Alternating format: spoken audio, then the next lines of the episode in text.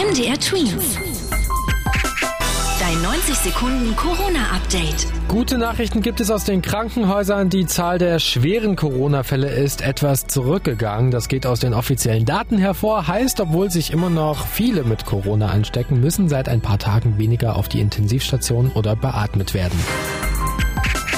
Ab Montag gilt in Bayern eine neue Regel. Und zwar, wer mit den öffentlichen Verkehrsmitteln, also Bus und Bahn fahren will oder wer in ein Einzelhandelsgeschäft einkaufen gehen möchte, der muss eine FFP2-Maske tragen. Das sind spezielle Schutzmasken, die normalerweise von Ärzten und Pflegern getragen werden. Sie schützen wesentlich besser vor Viren und Bakterien als die normalen Alltagsmasken, die wir jetzt bisher so kennen.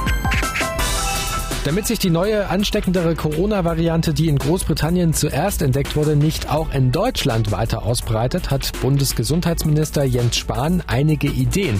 Er will zum Beispiel die Einreiseregeln verschärfen. Also wer aus Ländern kommt, in denen es viele Corona-Fälle oder eben auch diese neue Virus-Variante gibt, der soll sich testen lassen. Außerdem will er alle Einreisenden vorübergehend registrieren. Seit ein paar Wochen sorgt diese neue Virus-Mutation für viel Diskussion. Sie soll ansteckender sein und sorgt gerade in Großbritannien für extrem hohe Corona-Zahlen.